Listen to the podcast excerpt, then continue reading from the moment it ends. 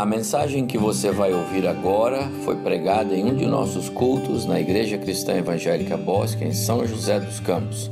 Ouça atentamente e coloque em prática os ensinos bíblicos nela contidos. Vamos mais uma vez, por favor, abrir a Bíblia no Evangelho de João. Por favor, Evangelho de João, no capítulo 10. João 10. E Vamos ler o verso 27 a 30. Se você pode, por favor, abra sua Bíblia para fazermos esta leitura. Palavras de Jesus, então. As minhas ovelhas ouvem a minha voz, eu as conheço e elas me seguem. Eu lhes dou a vida eterna. Atenção, Peço a atenção dos irmãos neste verso, é muito interessante. É, vejam a, a quantidade de redundância, de ênfase sobre ênfase sobre a mesma coisa. Eu lhes dou a vida eterna. Isso já basta. Mas Jesus disse mais: jamais perecerão.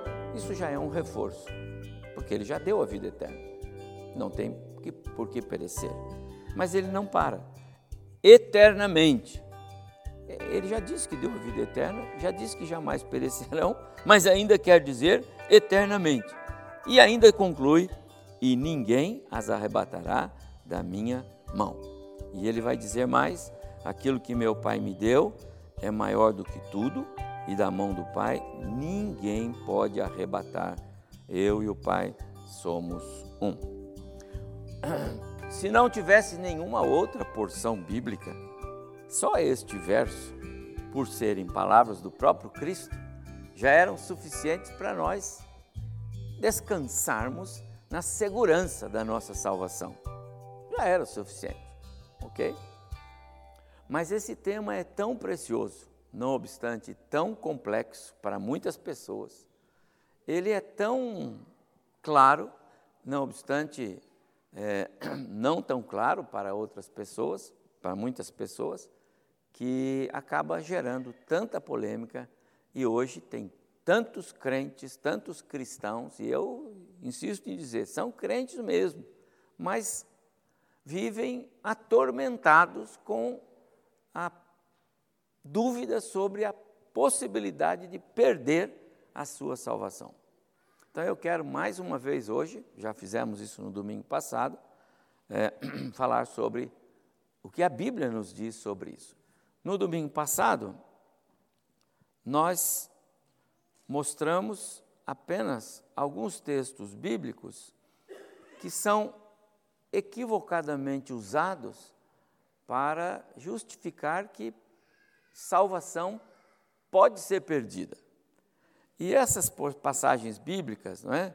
O credor incompassível que Jesus conta é uma parábola na qual ele diz que Aquele que não perdoou, então será entregue aos verdugos para ser é, açoitado e, e será lançado no fogo do inferno. Quer dizer, quando que você pode imaginar que alguém que Deus um dia salvou, que separou na eternidade, é, que valeu para ele o sacrifício de Cristo, agora ele vai queimar no fogo do inferno, que essa é uma figura da parábola. Isso não existe. E assim foram os outros textos que eu li, né? os apóstatas. Apóstata é aquele que se separa, separa de algo, sai de algum lugar. Não está dizendo que essas pessoas eram salvas, mas elas poderiam estar afirmando ser. Só que Jesus diz em algumas outras vezes que muitos naquele, vão, naquele, no dia do julgamento vão dizer: Senhor, mas em teu nome eu fiz isso, eu fiz aquilo, eu expulsei demônio. Ele falou: Mas eu nunca conheci você. E o conhecer de Jesus é o texto que nós lemos. As minhas ovelhas ouvem a minha voz, eu as conheço e da minha mão ninguém as arrebata. Esse é o conhecer de Jesus. Conhecer de Jesus não é quem diz que conhece Jesus, é quem Jesus conhece. E o verbo aí conhecer é aquele ao qual ele já salvou. E esse tal não perde mais a sua salvação. E assim fomos aos outros pontos, mas eu não quero ficar mais neles. Eu quero agora passar para o lado positivo da doutrina bíblica da salvação. Eu quero mostrar então aquelas sete. É, é, os sete pilares bíblicos que nos ajudam a entender a segurança da salvação. Então, o primeiro é, está afirmado no, no que Deus fez. No que Deus fez, a obra do Pai, que também é a obra do Filho, porque a obra do Pai não valeria se o Filho não tivesse feito a sua parte. Então, a obra do Pai e do Filho é o primeiro pilar que sustenta a nossa salvação. Quando Paulo escreve aos Efésios, e esta é a porção de capítulo, capítulo 1, verso 4, então ele diz que Deus nos escolheu nele, antes da fundação do mundo, para sermos santos e irrepreensíveis perante Ele em amor. Obra do Pai, o que o Pai fez, Ele e o Filho, é, foi é, agir em nosso favor. Ele fez isso. Esse foi o trabalho de Deus, de nos alcançar. E isso ele fez antes da fundação do mundo. É o que o texto afirma e é o que nós entendemos, porque outros, muitos textos, não dois, três, vários textos bíblicos, vão afirmar exatamente isso. Deus nos escolheu nele para que fôssemos santos, irrepreensíveis, quer dizer, separados. É um trabalho de Deus, ele fez isso. Ah, Jesus, quando morre naquela cruz, a, o poder da morte dele e ressurreição, o poder da obra salvífica de Cristo, era suficiente para o mundo todo, em todas as eras, ser salvo. O céu tem lugar suficiente para toda a população da terra. Mas tem um detalhe: quando Jesus estava naquela cruz, não era toda a população da terra que estava na mente de Deus. Vocês já ouviram falar, né? Porque a, a obra de Cristo, ela, ela tem um, um alcance limitado. Ela é para aqueles aos quais Deus havia, na eternidade, planejado salvar. Porque para os que não estavam no plano de Deus, e essa é a população da terra, a obra de Cristo é condenatória e não salvatória. A cruz que condena é também a cruz que salva. A cruz que salva também condena. Quando Paulo escreve sobre esse assunto, ele diz que Deus é glorificado tanto nos que são salvos, é a sua graça, o seu amor, a sua misericórdia, quanto nos que se perdem, é a sua justiça, é a sua retidão, é o seu zelo. Quando Cristo está na cruz, Deus está pensando em você que é salvo hoje. Essa é a obra de Deus. O autor da carta aos Hebreus diz assim: Agora nós vemos nós o vemos coroado de glória e de honra por causa da morte que ele sofreu, pois Deus, que cria e sustenta todas as coisas, fez o que era apropriado e tornou Jesus perfeito por meio do sofrimento. Está falando da obra da cruz. E Deus fez isso a fim de que muitos, isto é, os seus filhos, tomassem parte na glória de Jesus, pois é Jesus quem os guia para a salvação. Que clareza de, de, de, de escrita do autor bíblico, é, autor da carta aos Hebreus. Quando Cristo estava na cruz, Deus estava fazendo com que aquele ato de Cristo na cruz, morrendo no meu e no seu lugar, fosse aceito por Ele, por isso Cristo foi perfeito na cruz. E ele não morreu pelo todo o planeta, mas ele morreu por muitos, muitos, muitos. Na oração sacerdotal, Jesus repete essa mesma expressão para que muitos, muitos são salvos. A obra de Deus era uma obra específica. Deus não iria mandar o filho dele para a cruz na expectativa de que alguns pudessem, outros não, vamos ver como é que vai ser. Deus não faz assim. Então, quando Deus faz o, a, a, a, quando o, o, executa o plano da salvação, todo cololar, todo contexto que vem por trás, Deus já havia pré-estabelecido. Eu falei sobre a predestinação.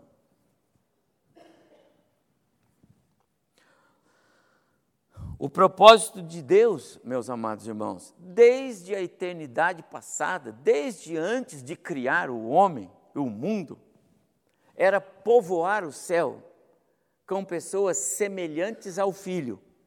O Filho sempre existiu, não existiu? O Filho sempre foi o Filho e sempre foi pessoa. Jesus, quando nasce no ventre de Maria, ele toma a forma humana, carne, osso. Mas o Jesus, pessoa, sempre existiu na eternidade passada da Trindade Santa. O Deus Pai, Espírito, que deve ser adorado em espírito e em verdade, conforme João escreve no capítulo 4, sempre foi Deus Espírito. O Deus Filho sempre foi Deus Filho. Quando Adão é criado no Éden e não existe homem nenhum, existe a forma do filho. Adão é feito conforme o filho.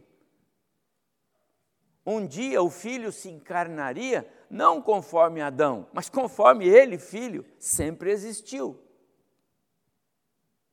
Portanto, o, o, o projeto de Deus é povoar o céu. Mas para povoar o céu, precisa ser a imagem do seu filho. Mas como? Com o homem caído, porque o homem caiu e Deus sabia que cairia. Então, antes de tudo acontecer, até do pecado, já havia o plano da redenção, para que homens e mulheres, jovens, crianças, etc., fossem conformados ao Filho pela obra salvífica, para que então o céu fosse povoado não por seres criados, mas por seres resgatados do pecado, feitos novos à imagem do Filho.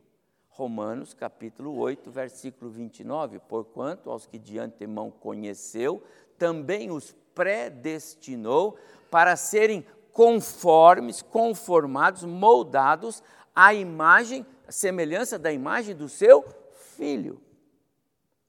Essa é a ideia da salvação. E isso é a obra de Deus. Essa obra de Deus, ela é ela é imutável. Ninguém muda isso.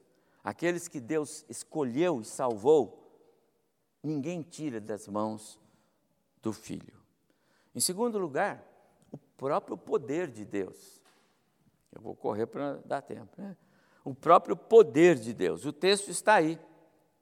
Aquilo que meu Pai me deu é maior do que tudo. E da mão do Pai ninguém pode arrebatar.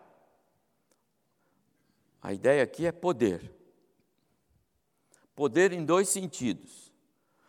Deus tem poder para salvar e Deus tem poder para assegurar a salvação que ele deu. Essa é a ideia que nós temos nesse verso. Eu já fiz questão de ler um pedaço dele porque esse texto é longo, não é? Se Deus é por nós, quem será contra nós? E vocês leram, já conhecem esse texto, eu vou, vou passar um pouquinho para frente. Estou certo de que nem morte, nem, nem vida, nem anjos, nada, nada, nada, nada, não é? Por quê? Porque é o poder de Deus. A palavra-chave para a segurança da nossa salvação é o poder de Deus. A única razão para Deus não poder assegurar a salvação que ele dá ao, aos que ele escolhe, elege e, e aplica o processo salvífico, a única razão para isso seria se houvesse na face da terra ou nas regiões celestiais algum ser ou alguma força maior do que Deus. E como não há nenhuma força, nem na terra, nem no céu, nem nas regiões celestiais, em nenhum lugar, nenhuma força maior do que a força do próprio Deus, portanto, aquilo que Deus faz e aquilo que ele determina é o que vai acontecer. O poder de Deus é, inegavelmente, um pilar fortíssimo da segurança da sua salvação. Não foi você que buscou a sua salvação. Hoje à noite eu vou falar sobre a carta de Paulo aos Gálatas. Quero introduzir esse tema, muito precioso. E entre outras coisas, Paulo bate muito naquela igreja, porque estava pululando por aquele meio alguma coisa sobre observações legais e fazer coisas, como, como, é, como se boas ações fosse é, é, é, algo que contribui para a salvação. Como se observações legais fosse algo que é, soma para o seu a segurança da sua salvação. E Paulo diz: que pena que vocês estão voltando aos rudimentos, as coisas fracas. Sabe? Que pena que vocês estão andando para trás. Eu ensinei tão pre precisamente o Evangelho.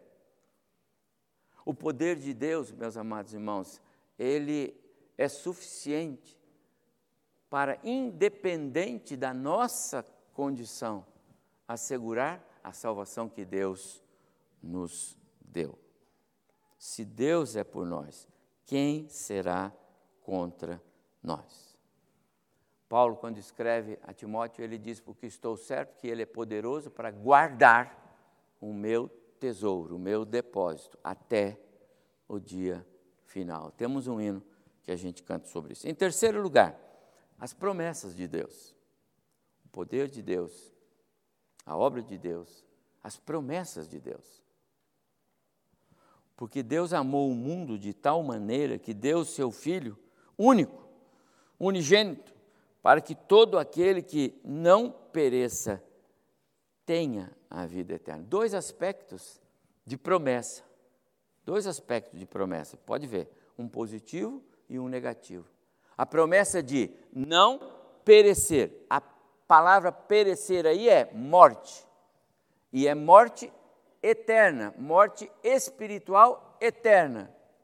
Então, não pereça. O poder de Deus, a promessa de Deus agora é que ele mandou o filho para que todo aquele que no filho crer não pereça. Promessa. Você crê em Jesus? Ele é seu salvador? Promessa: não vai perecer, não vai morrer não é a morte física, é a morte espiritual que leva à morte eterna. Mas tenha a vida eterna, promessa, tenha a vida eterna. Por várias vezes o próprio Evangelho de João diz: quem tem o filho tem a vida, não é vai ter. Vida eterna não é algo que você vai ter, é algo que você já tem. O ponto é que nós não desfrutamos dela na totalidade.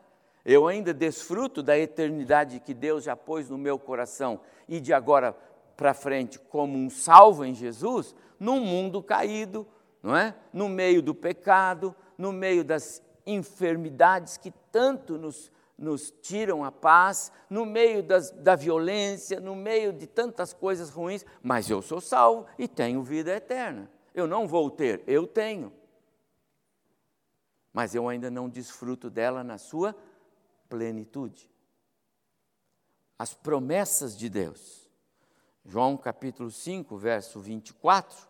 Em verdade, em verdade vos digo: quem ouve a minha palavra e crê naquele que me enviou, tem a vida eterna. Tem. O verbo é muito claro aí, não é? Quando Deus oferece a vida ao homem, está falando da vida, não é? ele está falando só de uma vida. É, o, verso, né? Quem ouve a minha crê naquele tem a vida. Que vida? Só tem uma vida. A Bíblia não tem duas vidas, só tem uma vida, é a vida eterna. A vida física não é o ponto bíblico. A vida física é próprio da humanidade. Mas quando Deus fala na Sua palavra sobre dar vida, Ele está falando dar vida eterna. E isso é uma promessa. Em quarto lugar, o amor de Deus. O amor de Deus. Amor que Deus dá para aqueles a quem a graça salvadora é operada. Versos 7 a 9 do capítulo 5 de Romanos. Dificilmente alguém morreria por um justo, pois poderá ser que pelo bom alguém se anime a morrer, mas Deus prova o seu próprio amor para conosco pelo fato de ter Cristo morrido por nós, sendo nós ainda pecadores. E ele termina o, o, o parágrafo, logo mais, logo muito mais agora, sendo justificados pelo seu sangue, seremos salvos por ele da sua ira. Amor esse amor, ele não é, é incondicional na acepção da palavra no contexto do mundo, nosso contexto. Ele é incondicional no contexto bíblico, salvífico. Ele é incondicional no, no, no, na questão que Deus não pede nada em troca. Por isso ele é incondicional. Paulo diz para o carcereiro: crê no Senhor Jesus e será salvo, tu e a tua casa. Ele não pediu nada em troca, mas ele mandou crer.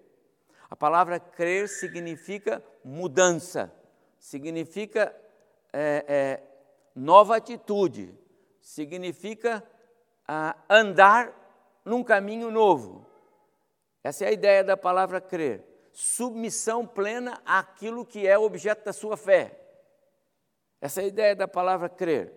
Já contei uma ilustração que eu gosto de lembrar daquele cidadão que fazia um, empurrando um carrinho né, por um cabo de aço e, e todo mundo tinha dúvida que ele era capaz de ir de um lado do outro, mas ele empurrava um carrinho. Mas ninguém era capaz de subir no carrinho dele. Por quê? Porque criam que ele podia, mas não a ponto de entregar a vida nas mãos dele. Então, quando alguém diz para você que crê em Jesus, mas não entrega a vida nas mãos dele, não crê. Quando alguém diz que é, é, crê em Deus, mas não põe a vida dele, não deixa o seu, a sua, o seu ser, o seu ego, o seu, o seu pecado, a sua carne, os seus desejos, ele não abandona isso, ele não crê. Porque quem crê é o que sobe e que diz: Eu estou nas suas mãos.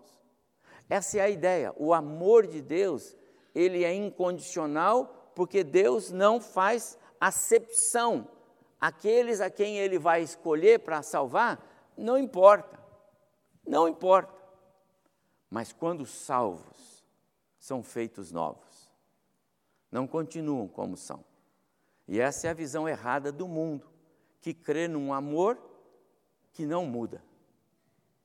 Essa é outra história. Não há nenhuma passagem bíblica das pessoas que foram alcançadas pelo amor de, de Cristo e continuaram o seu contexto demoniado, mundano, pecaminoso. Nenhuma.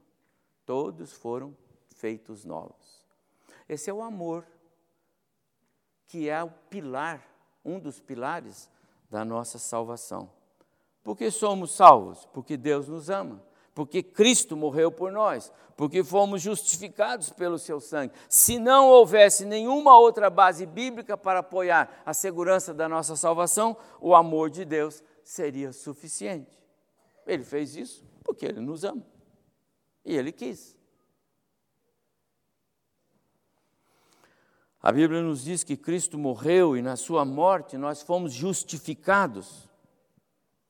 Portanto, o plano e o poder de Deus para salvar, preservar, garantir a promessa da vida eterna em Cristo Jesus constitui para nós segurança da nossa salvação.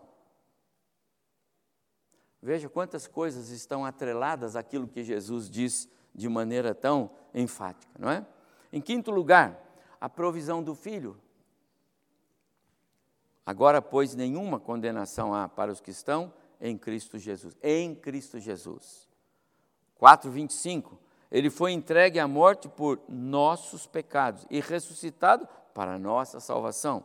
1 João 2:2. Ele é propiciação, ele é a oferta, ele é o sacrifício, ele é o pagamento pelos nossos pecados. O texto que lemos: As minhas ovelhas ouvem a minha voz. Uma série de textos bíblicos nos quais fica é, é, fortemente caracterizado o, o, o, o princípio bíblico de que a salvação é algo que não se perde. Aqueles aos quais Deus escolheu, salvou, aplicou a graça, eles estão salvos. Um texto longo que eu vou só lembrar para os irmãos é a oração sacerdotal de Jesus. Olha só que preciosidade o que o filho fez. Ele intercedeu por nós na oração dele, lá de João 17, todos os irmãos conhecem. E nessa oração, ele cita várias vezes a segurança que é dada àqueles aos quais o Pai salvou e lhe deu como presente. Hoje à noite eu quero frisar também isso. Nós somos um presente de Deus Pai para o Deus Filho. Imagina se o presente vai ser tirado depois. Jesus, no final de tudo, quando todas as coisas estiverem completas no plano salvífico estabelecido por Deus na sua eternidade e completas com o fim dessa era do mundo, Jesus apresenta ao Pai a igreja dele, dizendo: Pai, todos os que o Senhor me deu estão aqui, nenhum deles se perdeu, a não ser o filho da perdição, conforme estava estabelecido referente a Judas. Amados irmãos, não tem mais nenhum. Não existe possibilidade bíblica de ter um outro crente que perca a sua salvação. O que pode é muitos que passaram por aqui, ou que nós conhecemos, ou que estão nas muitas igrejas, em várias partes do planeta, e que de fato nunca foram salvos. Ok? Vou terminar. Em sexto lugar, a própria ressurreição, tá certo? A própria ressurreição. Paulo, escrevendo aos Efésios, no capítulo 2, ele fala sobre a, a, a, o pilar da ressurreição como base para a nossa salvação. Quando diz assim: juntamente com Ele é Cristo, nos ressuscitou e nos fez assentar nos lugares celestiais. Amados irmãos, hoje Deus não nos vê aqui nesta igreja apenas. Ele não está vendo só a gente aqui e eu quero crer e vou fazer aqui uma afirmação, ele está vendo todos nós lá na glória, assentados com Cristo na mesa, tomando a celebração das bodas do Cordeiro, porque Deus não está limitado ao tempo. O que você está vendo aqui hoje é só o que veio aqui hoje, ou ontem. Deus vê hoje, ontem e vê o amanhã. Esse é o texto. Juntamente com Ele, nos ressuscitou e nos fez assentar. Nós já estamos lá os salvos. Portanto, se já estamos lá, não tem como de lá sair. Agora, muitos podem não estar lá, estar nas igrejas hoje. É outra história. Ok? Nós já somos cidadãos do céu. Essa é a, a, a mensagem bíblica. Cristo ressuscitou dentre os mortos, sendo ele a primícia, o primeiro, ok? Visto que a morte veio por um homem também, porque assim como em Adão todos morrem, assim também todos serão vivificados em Cristo. Está falando dos salvos. Em sétimo lugar, e eu errei, são oito, tem só mais um. Sexto, o sétimo pilar é que nós temos um advogado, Cristo. Ele é o nosso advogado. Filhinhos meus, essas coisas, João dizendo, essas coisas vos escrevo para que não pequeis. Se todavia alguém pecar, temos um advogado, um paráclito, um, um defensor. Como que o, o diabo pode vencer o advogado Cristo no tribunal de Deus? Quando que o diabo venceu Cristo no tribunal de Deus? Nunca. Não será agora por sua causa. Ele não perde nenhuma causa. Se a nossa segurança estivesse de salvação estivesse depositada na nossa pureza pessoal, na nossa prática de santidade ou na nossa conduta com certeza nós não poderíamos de modo algum estar seguros. Mas não é isso. Não depende de nós. Ele é a garantia. Salmo 125, gosto muito de pensar nele. Né? Os que confiam no Senhor são como um monte de Sião. Deus é assim. Deus não muda. E porque ele não muda, ele não muda em relação ao que ele fez lá na eternidade passada, escolhendo você. Ainda que você seja é, carnal. Ainda que você leve a vida cristã na flauta. Ainda que você, você é filho. Ou vocês pais, ou nós pais, não temos filhos que a gente gostaria que eles fossem melhor. Né? Gostaríamos que eles fossem diferentes. Gostaria tanto que tivesse aqui. Gostaria que meu filho fosse crente. Gostaria, gostaria, gostaria, mas não é. Agora ele deixa de ser filho? Não. Você acha que Deus é diferente? Nós temos um advogado. Jamais cochila, não dorme, não é? Ele é suficiente para nos defender. E por último, então, o próprio ministério do Espírito. Olha quantos pilares eu vou repassar para vocês. É, Efésios 1, 13 e 14, falando do papel do Espírito, aquele que realiza e garante a nossa salvação. Ele realiza e ele garante. É o Espírito de Deus, é pessoa, é a terceira pessoa da Trindade. Lembra? Em quem, está falando do próprio Cristo, depois de que ouvistes a palavra da verdade, o evangelho da salvação, está falando de Jesus, tendo nele Jesus crido, agora sim, foste selados com o Espírito Santo da promessa. Você creu em Cristo, recebeu a graça, foi selado com o Espírito Santo da promessa. Esse Espírito, ele é inviolável. É esse do qual Jesus fala: ninguém pode tirar da minha mão. De novo, tem algo mais forte no planeta ou fora do planeta do que Deus? Não. Esse Deus é o Deus Espírito que garante a sua salvação. E ele diz: você foi selado. Quando Paulo escreve aos Coríntios, ele diz: Acaso não sabeis que o vosso corpo já é santuário do Espírito Santo?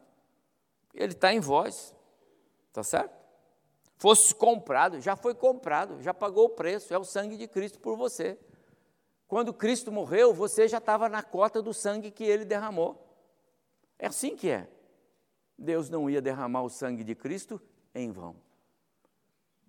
Às vezes, alguma pessoa, um crente pode pensar, mas acho que isso aí, pastor, não está valendo para mim, porque eu, olha, eu ando rebelde, eu isso, estou fora da igreja. Amado irmão, se isso está incomodando você, é porque você é filho de verdade, porque só os filhos se incomodam com isso. Agora, se nada disso incomoda, então talvez aí realmente tenha algo errado. Mas só o fato de pensar e ficar incomodado, os filhos ficam incomodados. Porque é o próprio Espírito Santo, é a consciência do crente, a luz que acende e diz: você precisa melhorar, porque você é salvo. Como é que está a sua conduta?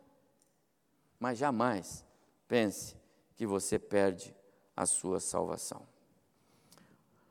Aqueles que são guiados pelo Espírito são filhos, porque o Espírito que vocês receberam de Deus não torna vocês escravos e não faz com que vocês tenham medo. Pelo contrário, o Espírito torna vocês filhos. E pelo poder do Espírito dizemos com fervor a Deus: Abba, Pai, ou Pai, meu Pai, né, Papai. O Espírito de Deus se une com o nosso espírito para afirmar que somos filhos de Deus. Terminando. Segurança da salvação, meus amados irmãos. Todos quantos estão refugiados na arca que é Jesus, tal qual ah, quando ele manda Noé construir uma arca. Todos que entraram na arca não foram sufocados pelas águas. Todos que estavam na arca foram salvos. A figura é em Cristo, estamos protegidos por Deus, como Deus assim promete. E o Deus Espírito nos guarda para as bodas do Cordeiro. Terminando então com João 10, 9. Eu sou a porta, se alguém entrar por mim, será salvo. Meus amados irmãos, que Deus abençoe muito o nosso coração é, nesta tão preciosa doutrina bíblica, a segurança da nossa salvação. Eu prometi, deixe-me voltar aqui só. A obra do Pai e do Filho, o poder de Deus, a promessa de, as promessas de Deus, o amor de Deus, a ressurreição do Filho, o próprio Cristo como nosso advogado, o, o ministério do, do Espírito Santo, e eu esqueci que tem mais uma aqui que eu não pus. São os pilares da nossa salvação segura em Cristo. Nunca perca isso de vista. Nunca deixe alguém querer contar algo diferente para você. Não aceite.